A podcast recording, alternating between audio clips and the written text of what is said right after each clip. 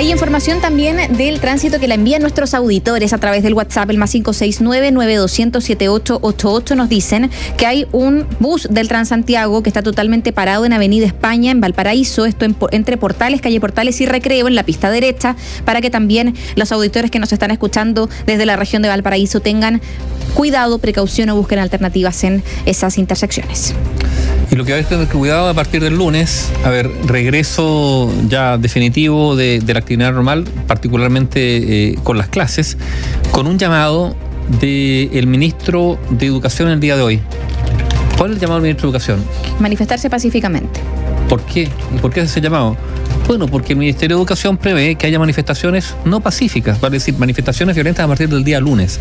Ya por red de algunas convocatorias, hay que ver qué, qué, capacidad de convocatoria tienen eh, e-, esos llamados. Pero, a ver, aquí hay algo muy, muy relevante se hace costumbre, y lamentablemente para algunos liceos esto les pesa en materia de, prestigio, de imagen, se ha hecho costumbre que en algunos liceos, algunos denominados emblemáticos, pero no solo ellos, digamos, permanentemente haya foco, incluso uno podría decir reducido, pequeño, bueno, pero persistente de manifestaciones violentas, eh, con, con barricadas, uso más molotov, etcétera, etcétera.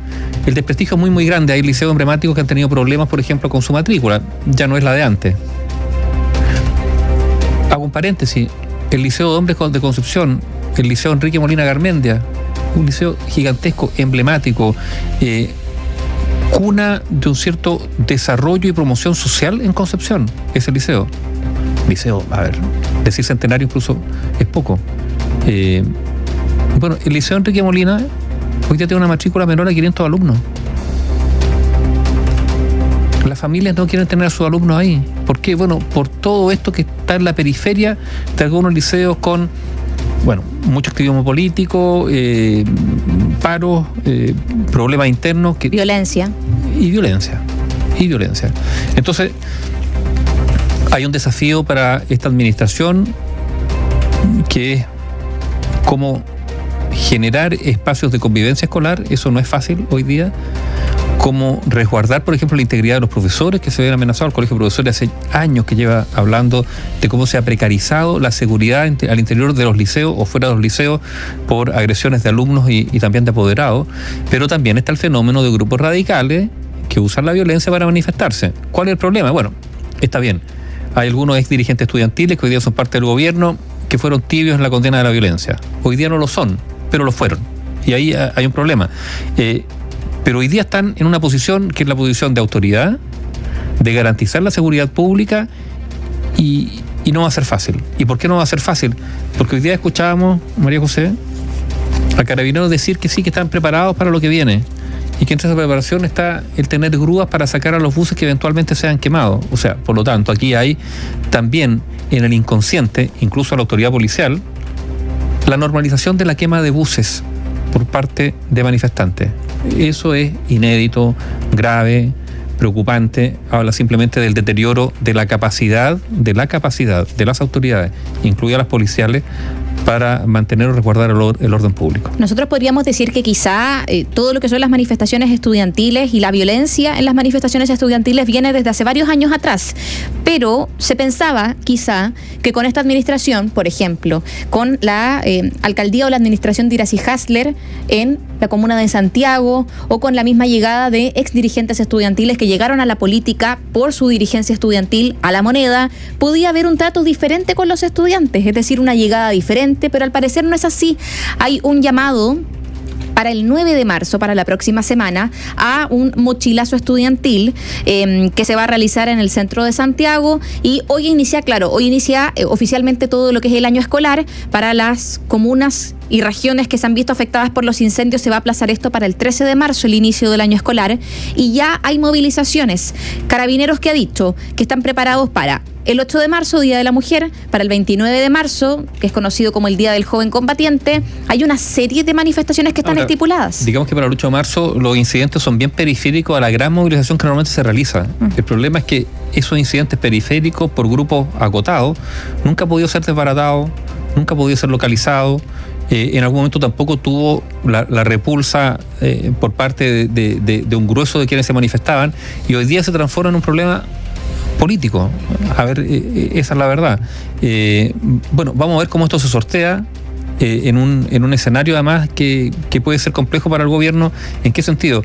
Porque la exigencia de garantía del orden público está directamente relacionado además con la percepción del aumento, por ejemplo, de, de la inseguridad en las calles, fenómeno de la violencia, etcétera, etcétera. O sea, hoy día habríamos, digamos, eh, eh, en esta noticia los titulares con, a ver, dos jóvenes asesinados en Valparaíso, baleados como si nada, más de 30 tiros. Entonces, estos incidentes hablan, sí, efectivamente, de un fenómeno de una cierta violencia asociada al delito mayor, con una mayor inseguridad de las personas. ¿Para qué hablar del centro de la capital o de algunos centros de algunas ciudades? Eh, que se han convertido o que por lo menos su nivel de seguridad ha disminuido ostensiblemente. Y de hecho hoy día, en el caso de Santiago en particular, bueno, el centro de Santiago es un lugar inseguro, para no poner otro adjetivo. Y una prueba de ello lo tuvimos hace ya algunas semanas aquí, conversando o entrevistando a operadores turísticos que contaban cómo ya, por ejemplo, los tours por el centro de Santiago no se realizan después de esa, e, e, ese operador turístico que fue apuñalado, ¿te acuerdas? En el centro de Santiago con algunos turistas, no se realizan. ¿Por qué? Bueno, porque la recomendación es que no transiten por el centro de Santiago. Las visitas son desde los buses y no se bajan de los buses. Y esto es una constatación empírica de un deterioro de, deterioro de la seguridad. Entre otras cosas, no es que sea directo, digamos, en relación a estas movilizaciones estudiantiles que, se han registrado ya durante mucho tiempo, pero eso también incide en el deterioro de una cierta sensación a lo menos de, tranquilidad o de seguridad que, se ha ido fumando. Al, al, WhatsApp nos escriben auditores que son vecinos de la comuna de Santiago Centro y nos dicen a qué punto hemos llegado que tenemos miedo del retorno de los estudiantes es algo que efectivamente uno pensaría que no debiese pasar. Y también hay que poner el énfasis y eh, poner el acento en lo que es la inteligencia policial. Porque acá también nos dicen, las quemas de buses se dan siempre en las mismas intersecciones. Siempre se realizan en los mismos lugares. Hay sectores estratégicos donde se tiene que estar trabajando. Por ejemplo, afuera del Instituto Nacional, afuera del Internado Nacional Barros Arana, varios sectores donde podríamos decir que ya... Y ahí uno se pregunta, ¿dónde está la inteligencia policial? Porque no es de un año o dos años. Pero también es, bien agobiante, no sé cuál es la palabra exacta, decir que, que, haya, que haya que tener piquetes policiales afuera de determinados liceos. Pues eso, también es, algo es algo muy anormal. O sea, también es la expresión de un deterioro de una cierta convivencia a la que también nos hemos ido acostumbrando pero tampoco es posible que, haya piquetes policiales permanentemente en los liceos. Si esto es es todo lo contrario de lo que debiera ser un liceo, pero bueno. El punto es que también hay muchas personas jóvenes y no tan jóvenes que no pertenecen a los recintos educacionales y que están realizando destrozos. Lo han dicho muchísimo las autoridades. Y que incitan. Van encapuchados. Y, que entran porque hay alumnos que los dejan entrar. Es que claro, pero el punto es que quizás si es que, se, si es que hubiese inteligencia para poder identificar a estas personas, detenerlas. pero hay algunos que han sido identificados y qué ha pasado con ellos. también está eso, ¿no? Mm. Hay algunos que han sido identificados. ¿Qué ha pasado con ellos? Bueno, prácticamente nada. Prácticamente nada. Ya, ese eh, es uno de los temas que, que tendrá que enfrentar. Mira, lo otro, eh, hoy día se ha hecho un balance, es muy primario, se han pasado pocos días desde, el, establecimiento, digamos, de, los militares en la frontera norte. Pero sí hay algo que parece instalarse ya como, como algo relevante. Por ejemplo, hoy día está incluso en, uno mira la Agencia Internacional de Noticias, la Agencia EFE, ¿qué es lo que dice? Titular de una nota. Chile cree indispensable un acuerdo con Bolivia para la devolución de migrantes. Y finalmente, yo no sé por qué las autoridades se demoran en decir lo obvio, no sé si tendrán aprensiones políticas, eh, pero aquí hace tiempo que es obvio que uno de los problemas de la migración desde Bolivia es que Bolivia no acepta las devoluciones, que Bolivia es un pasadizo abierto para entrar ilegalmente a Chile. No hay ningún control por parte de Bolivia. O sea, en Bolivia se pasa desde allá hacia acá sin ningún problema. Y después no aceptan las devoluciones. Este es un problema evidente binacional, fronterizo, pero sin colaboración desde Bolivia. Está bien, las autoridades chilenas parece que no quieren tener roces con Bolivia y también con otros países.